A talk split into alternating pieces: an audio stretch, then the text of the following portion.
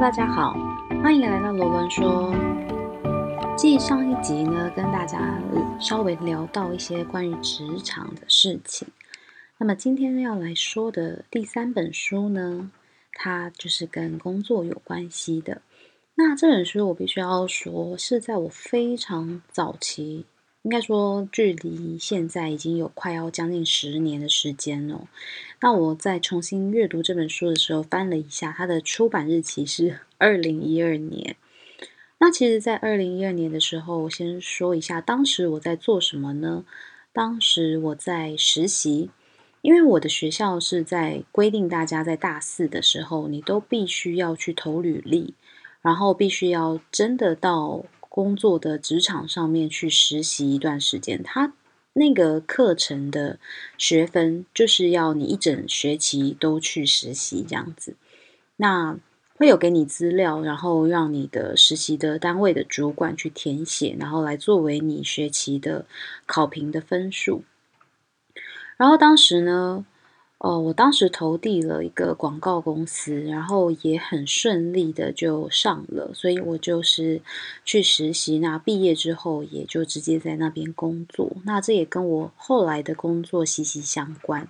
那其实我是一个非常喜欢变动，而且喜欢创新、喜欢故事的人，所以其实广告这行业是还蛮适合我的。当时候我也觉得工作非常有趣，只是真的第一次。踏出学校，然后在真正办所谓的办公室，然后过一上班族的生活，对我来说，对当时的我来说是非常不适应的。而且我还记得，可以跟大家分享这个很糗的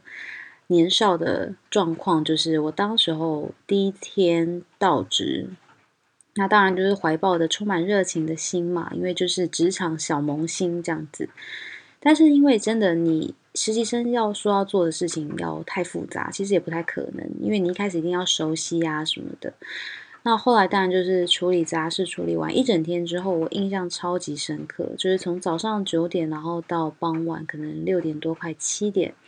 当我踏出那一栋大楼的时候，天色是黑的，我竟然就是哭了，而且是爆哭，因为我就觉得天呐，我的人生被偷走了，我的一天的时间被偷走了。然后可能不知道是因为是巨蟹座，就特别容易伤春悲秋，还是怎么样？我就觉得天呐，难道我下半辈子就是以后就要过这样的生活吗？完全没有办法想象，因为我就觉得我每天的时间就是跟外界是隔离的。然后那那我每天就是一出门，然后就是工作。那工作结束之后，只剩下这么一点点时间，我可以做些什么？天呐，我就。就此失去了自由。当时候的我是，就是抱着就是非常悲伤的，在我完成第一天工作的任务之后，那当然，当然后来就没有这么不适应了，就好像也慢慢习惯这样的生活了。那毕竟还是还是会回到学校的，所以回到学校的时候，我会深深的觉得啊，喘了一口气，这才是人生，C 拉 V 这样子。那其实这本书呢，是我就是差不多在那个时候买的，那时候大四吧，然后要就是要决定往前走，然后你的目标是什么？那我相信大家在很多人生的阶段当中都会遇见非常迷惘的时刻。那即便是已经进了社会好多年，你还是会纠结在于我要待在现在这里，还是应该要离职？那当时候会买这本书，除了它是是成品选书之外，因为我有在第一集讲过，我非常的着迷于成品摆在它的排行榜上面的书籍。那除了这个原因之外呢，它的 slogan 也下得非常的吸引人。它就是写说，你要继续停留在这里，还是往前走？其实我我对于这样的。一针见血的直问句是非常没有抵抗力的，尤其是当时候，其实我也是在在这个算是人生的转捩点吧，交叉路口上，于是我就买了它。但是呢，我必须要跟大家说，就是囤积症真的是有的，因为我当时候买了，然后我曾经在很多的人生迷惘的时刻。再度的拿起这本书，但是我从来没有看超过三十页吧，就是可能提起他，然后又害怕再看下去，我我想是这样的。那我这一次真真认真的阅读了他，那今天会先跟大家分享就是上半部分，因为它蛮。蛮多页的，不像之前的故事这样子。那我觉得这个议题也蛮重要的，所以也想认真的跟大家聊聊。那故事一开始，他这个主角名字叫做 Josh，对，就是乔许。那他其实就是像一般人一样，他做的是一个业务工作，而且是主管级，所以其实是非常光鲜亮丽的。而且他的工作步调，还有工作带来的财富，还有名声，对他来说是他。在以前，在他是乡下的小孩的时候，他非常向往的，而且他也是来自一个就是神职的家庭。那我们都知道，其实，在国外，大家就是可能对于去升职工作啊，或者是什么，其实都是一个不错的选择。可是，如果你你就是可能这个部分就是不分东西方啦，大家多多少少就是会排斥家里人为自己铺好的道路吧。所以他就当然就非常的想要去追求、向往城市的生活，而且是充满着热情这样子。其实我觉得，其实，在阅读这个过程当中，我会觉得我投入每一段，我觉得对比啊，我投入每一段工作的时候，其实也都是像 Josh 这样子的。那当然，开篇他就提到说，在工作了几年之后，他发现他他的主管发现，其实他自己有发现，只是他一直在逃避，然后直到他的主管。把他叫过来，然后跟他讲说：“我希望你去放一个两周的无薪假，呃，有薪假，不好意思，就是有薪假。”然后呢，他就跟他讲说：“我希望你去找找你到底要什么，因为我已经看不见你现在的热情了。然后我也，我觉得你已经不是当时候的你了，已经不是一个那么富有点子，然后富有热情、富有冲劲，然后你。”怀抱着很多的可能，可以说你本身就是一种最大的可能。可是我觉得你现在好像变得什么都不可能了，已经没有这种可能性。那当然，我觉得这个主管真的非常好，因为他竟然是给他放有薪假。其实现在说实在的，在尤其是在现在疫情的时候，我们都知道很多各行各业都开始 lay off。那其实我现在也。也会在思考这个问题，然后我不知道有没有听众朋友，你可能你也是小主管，或者是也是多年的主管，你很难去要求你的每一个属下都是充满着热情的。可是有一些属下他可能又又没有犯什么大错，然后那你要怎么激励他，或者是他就是公务员性格也激励不起来，那难道你就要调走他，或者是就不用他吗？好像也。也不是，但人都是希望大家都是可以自动自发的，对，尤其是当你是主管的时候。所以其实我觉得这个主管是非常非常温暖的人。虽然书里面没有对他有一些特别的描写，但我其实很蛮喜欢他，因为我觉得在现在这个社会，第一会跟你说真话的人很少，就是会直接告诉你你的缺点，而且是用一种很真诚的方式告诉你。我觉得这。真的要很感谢。第二，他给你空间，因为我其实，在职涯当中也遇过一些蛮没有道理的主管。那有一些他自己很厉害，没有错，可是他没有给你空间去改善或者是改进。当然，这样讲可能会有点中二，因为毕竟你就是去拿薪水的，不是领着钱去学习的。但我必须说，真的。管理方式还是有不同，那我觉得这个这个主管他的方式是我非常非常认同的。那也就是因为他这一席话，所以 Josh 他就踏上了找寻自我的道路。那中间呢是有一些比较奇幻的历程，就他遇到了。一个农夫，然后他带他去走了一趟迷宫。那在迷宫当中呢，他其实是就像在他的人生的交叉路口一样，他是没有办法决定要往哪一个方向去选择的。直到他遇见了一个开飞机的一个朋友，那这他搭上了飞机。那其实，在就是搭上飞机的过程当中，他他的朋友就是一直鼓励着他要往下看。鼓励了他要往田里面，就是迷宫里面去看，因为他说，如果你不这样子的话，你就看不到任何的可能啦，你就完全看不到现在发生什么事情，或者是自己身处在哪里这样子。那张学一开始就是自己一直告诉自己说啊，我有惧高症，而且我是绝对不可能克服这个恐惧的。其实我本人也是，但我我必须要跟大家讲，真的有的时候就是一鼓作气去体会一把你。收获的那种成就感跟可能性，真的是很值得、很值得的。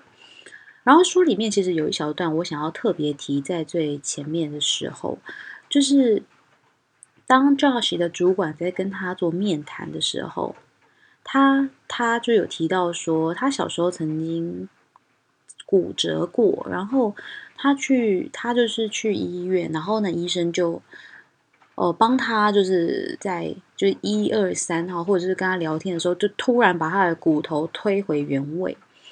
然后他他就不痛了，所以从此之后他就相信快刀斩乱麻就是度过痛苦或难堪最好的方式。但其实我觉得，我我我其实觉得这一段是很很值得玩味的，因为很多人会采取这样的方式，比如说视而不见，比如说。就是强迫自己不要去想，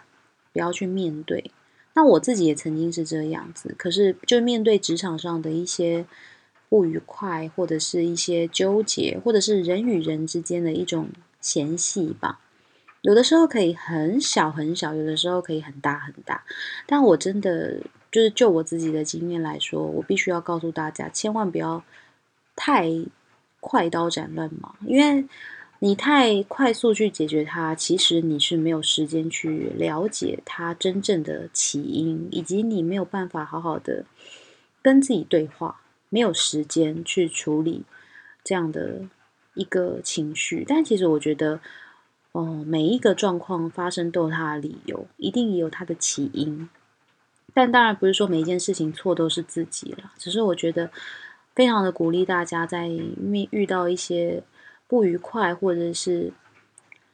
不舒服的时候，一定要选择面对跟沟通，就千万不要学习 Josh。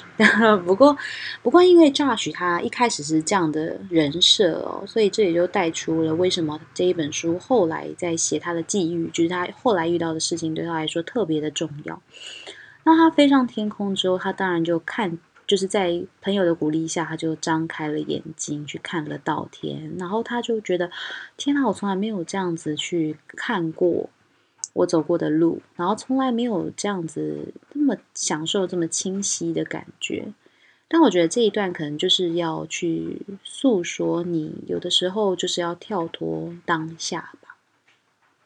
不管是在处理什么事情的时候，就像很多人他去旅行，包括我自己在内，有的时候在一团烦躁之内，或者是当局者迷啊。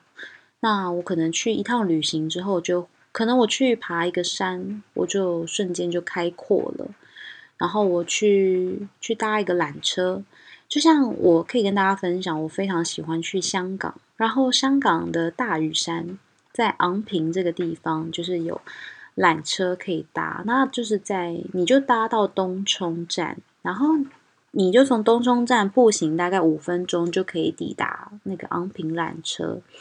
那可以在台湾先事先在网上买好票，然后你到的时候就可以直接刷进去就可以了，就不用当场排队，然后。我自己是非常恐高的，但是当时第一次去的时候，没有就是就想说，我可能也不会再来了，所以就硬盯上去。但我必须说，那缆车很稳，真的超稳的。所以如果很怕高空的人，一定也可以就是克服。然后那时候看到的景色，哇，就是完全没有办法用任何言语去说明，就是壮阔，就是真的就是壮阔，然后是让人很屏息的，你就会觉得。天啊，自己的烦恼太小了，然后人真的很渺小这样子。然后后来去搭了好几次，就是后来也带家人去香港，然后带朋友去香港，我都一定会造访东冲，去造访昂坪。那到了昂坪，就是从那个昂坪，然后一直哒哒哒，然后你就会可以去看那个昂平大佛。然后它其实你再往里面走，除了你可以爬大佛之外，然后也可以再往里面走到凤凰山。然后凤凰山它它那边也是一个岔路，就是你往左边走，我记得往左边走就是往凤凰山，就继续去爬山。那往右边走就是去。那个心经减林，那他们的那心经减林很酷，它也是一条山间小径，然后你一直往里面走，就会有很多比人还要大的木板，然后上面是每一个木板都是刻着一句《波若波罗蜜心经》里面的字句，这样子。OK，这是一个小景点，非常非常推荐大家那个地方。那当然，Josh 后来就是看清楚了之后，他就获得了勇气啦，然后其实。他的功课到这边还没有结束，他后来就是回到了现实生活之后，在这一段奇奇遇当中，农夫给了他一颗种子，那他其实就就获得了动力，因为他就觉得说啊，他要换一个想法，他 get 到了一个就是非常重要的转变，就是他要他要转换他现在的做法以及以及事情。那他他就回到了他的他他想到的第一件事情，就是我要回到我最快乐的地方，我要回到我最有想法的地方，我最单纯的时候，那就是我的家。于是呢，Josh 他就开车，然后回到了他的家乡，然后回到了他的，就是当然就是跟他的爸爸、他的哥哥，然后有了一些沟通。那其实他。他的爸爸，他把他的奇遇告诉他的爸爸。那他爸爸是一个神职人员，然后当然他也带有一些宗教色彩了，就说因为在服务神的过程当中会看到很多、体验很多奇迹，所以他爸爸选择是相信他的，并且鼓励他去找寻。那 Josh 他也回到了以前年轻的时候打工的餐厅，并且呃，就是也在那个餐厅里面工作了一会儿，这样子。那在他工作的过程当中呢，他发现他是喜欢服务人群的，然后他发现他是喜欢跟人交流，然后有这种热情。当客人对他的回应，就是给他的回应，对于他的服务特别。被被他温暖到了，而且也投以就是温暖的回报的时候，他觉得这这带给他很大很大的成就感，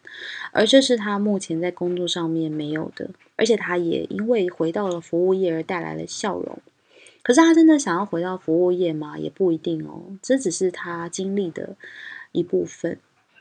那后来呢？他。他在想说，他要把这一颗种子，就是刚刚有提到说，农夫有交给他一颗种子嘛，然后他就在想说，我要把这个种子种在哪里呢？那他就想到了，那他充满欢笑的地方，以及他学到最多知识的地方，就是他的学校，所以他就学回到了学校，然后去找了他的当时候的教授，然后去深谈。那他就，其实我觉得他还蛮呛的，他就问教授说：“哎，你现在是不是还在教一模一样的课程？”但他当然已经毕业数年了，可是那教授就就很睿智的回答他说：“嗯，虽然我一直在教的是同一门学问，可是你知道的，我并不会甘于这样的平淡，我会一直去找寻他的契机，然后并且去一直挖掘这个知识的不同。”然后呢，他就说他在教的东西就是目前在教音乐学，然后他他不想要讲一般普通的音乐史，他想要从一个特别的角度来去挖掘它。那 Josh 就问他是什么，他就说是宇宙的起源。然后这边他有讲到一个小小的。故事小故事吧，就是说宇宙的起源。其实宇宙本身这个字，universe，unit 就是一的意思，那 verse 是诗歌，所以他就说哇，原来宇宙本身就是一首歌，它真的是就是这样的组成。然后他就是被教授给启发了吧，因为他就想到说，没想到这个平淡无奇的一门课，然后教授可以一直用不同的角度去阐述它，然后一直不断的。去找寻各种它的里面各种的奥妙跟知识，这样子。那他就想说，嗯，那他是要回到学校吗？因为他也很喜欢学校，但是呢，然后他中间很特别，是他都会穿插他的狗狗的一些想法，然后他也特别为阐述了他的狗狗的想法。他的狗狗叫做达玛，那是一只女生的小狗。然后呢，在书里面对它的定位就是说，狗狗其实是有预知的能力的，未卜先知的能力的。这可能也是为什么狗狗不能讲人话的原因。因为如果狗狗可以讲人话的话，那它可能就会告诉。它的主人或者是它的亲密的家人，一些他们不应该在现在知道的事情，因为其实，在人生当中有很多的事情是必须要你自己亲自去经历的，自己去遇过的，你才会真正的成长了，或者是真正的蜕变了。对，所以呢，在那时候，其实狗狗是想要告诉他说：“不是的，这里不是你要种种子的地方。”但是狗狗能够做的就是陪伴。以及相信他会找到的。那其实 Josh 在他在去绕学校，他跟教授谈完之后去绕学校的时候，他就发现了，其实学校的改变很大。那其实也已经不是他当时候呃那么充满热情的时候，就人事时地物已经不一样了啦。很多时候，其实他这边就要讲的是说，你的回忆，你。你的回忆当中充满着热情，可是这不代表说你就要永远驻足在回忆当中。你不应该把手上希望的种子种在回忆里，种在过去。所以后来 Josh 他明白了这一点之后，他当然就没有再没有再继续在学校里面，然后去寻找说他到底要种在哪里这样子。那后来他就回家了，他就继续在想说他到底要把种子种在哪里呢？那后来他就接到了一个一个 hunter 的电话，就是一个猎头的电话。那这是一个邀约这样子，所以他 Josh 就非常的相信这个预兆，他相信他是要去一个未知的地方去寻找。他觉得他的种子应该不是种在过去的话，就是种在未来吧。所以呢，他就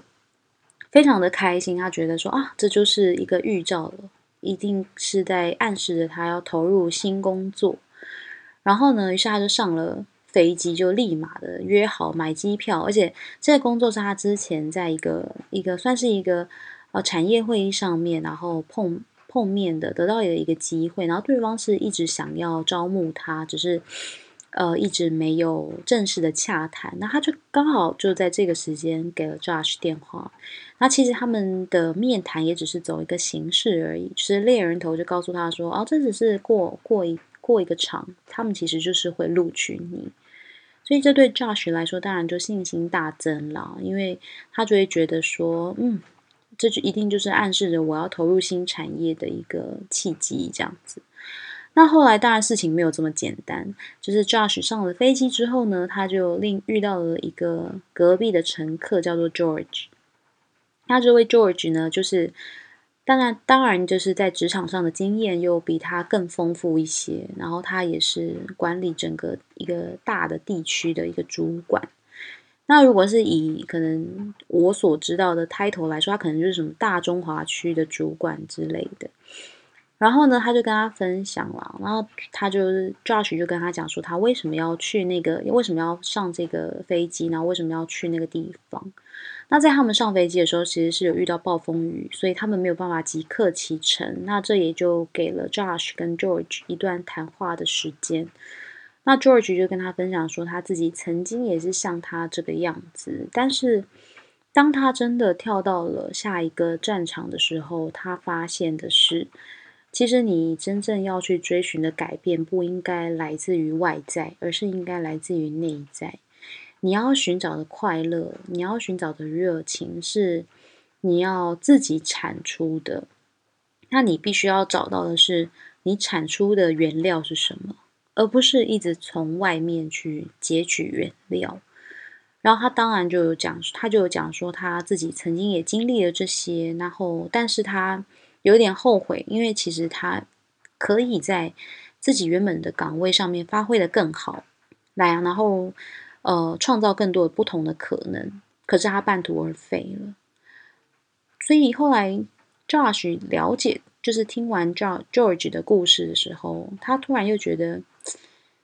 好像是真的诶，他就觉得乱有道理的。然后刚好，因为他很相信预兆嘛，那刚好这场暴风雨的结果就是他们不能起飞。后来他们两个就下飞机了，然后当然交换了联络方式之后就分道扬镳。那 Josh 就在想说，我到底是要买下一班飞机，下下一班飞机其实也可以赶得上面试，可是我真的要去吗？我真的在现在的这个岗位都尽力了吗？那他就不断的这样子问自己。那当然，其实我们听到这里都知道，他在这样问自己的同时，其实。他心里面真正的答案就是已经呼之欲出了，就是他还是喜欢他现在做的工作，只是只是有一些事情让他办就是停滞了，他没有在在他的内心里面再继续去燃烧着那一把当时候青春的火焰，所以后来 Josh 他就当然就毅然决然的步出了机场，然后就是也拒绝了这一位呃猎人头的邀约，然后呢下。下半部分呢，我还没有看完，所以 会在下一集的时候跟大家分享。那其实时间也差不多了。其实讲到这边的时候，我想要跟大家分享的是，嗯，我自己也是一个，哦，每一段工就是工作经历分为蛮多段的人。然后，其实我在去每一段的时候，都是我自己主动去选择的。我非常的相信贾伯斯说的。一段话，就是你的人生是点跟点、线跟线连在一起，然后面，然后构成不同的面。就是我现到现在，我回头看，其实我的每一个选择，真的是我当时候、当时候的，就是燃烧的火焰，然后所创造出来的成绩，然后我想要建在事业上面得到的成就感，其实一直都是同一种的，就是我希望。我希望可以看到，我希望可以互动，我希望可以创造。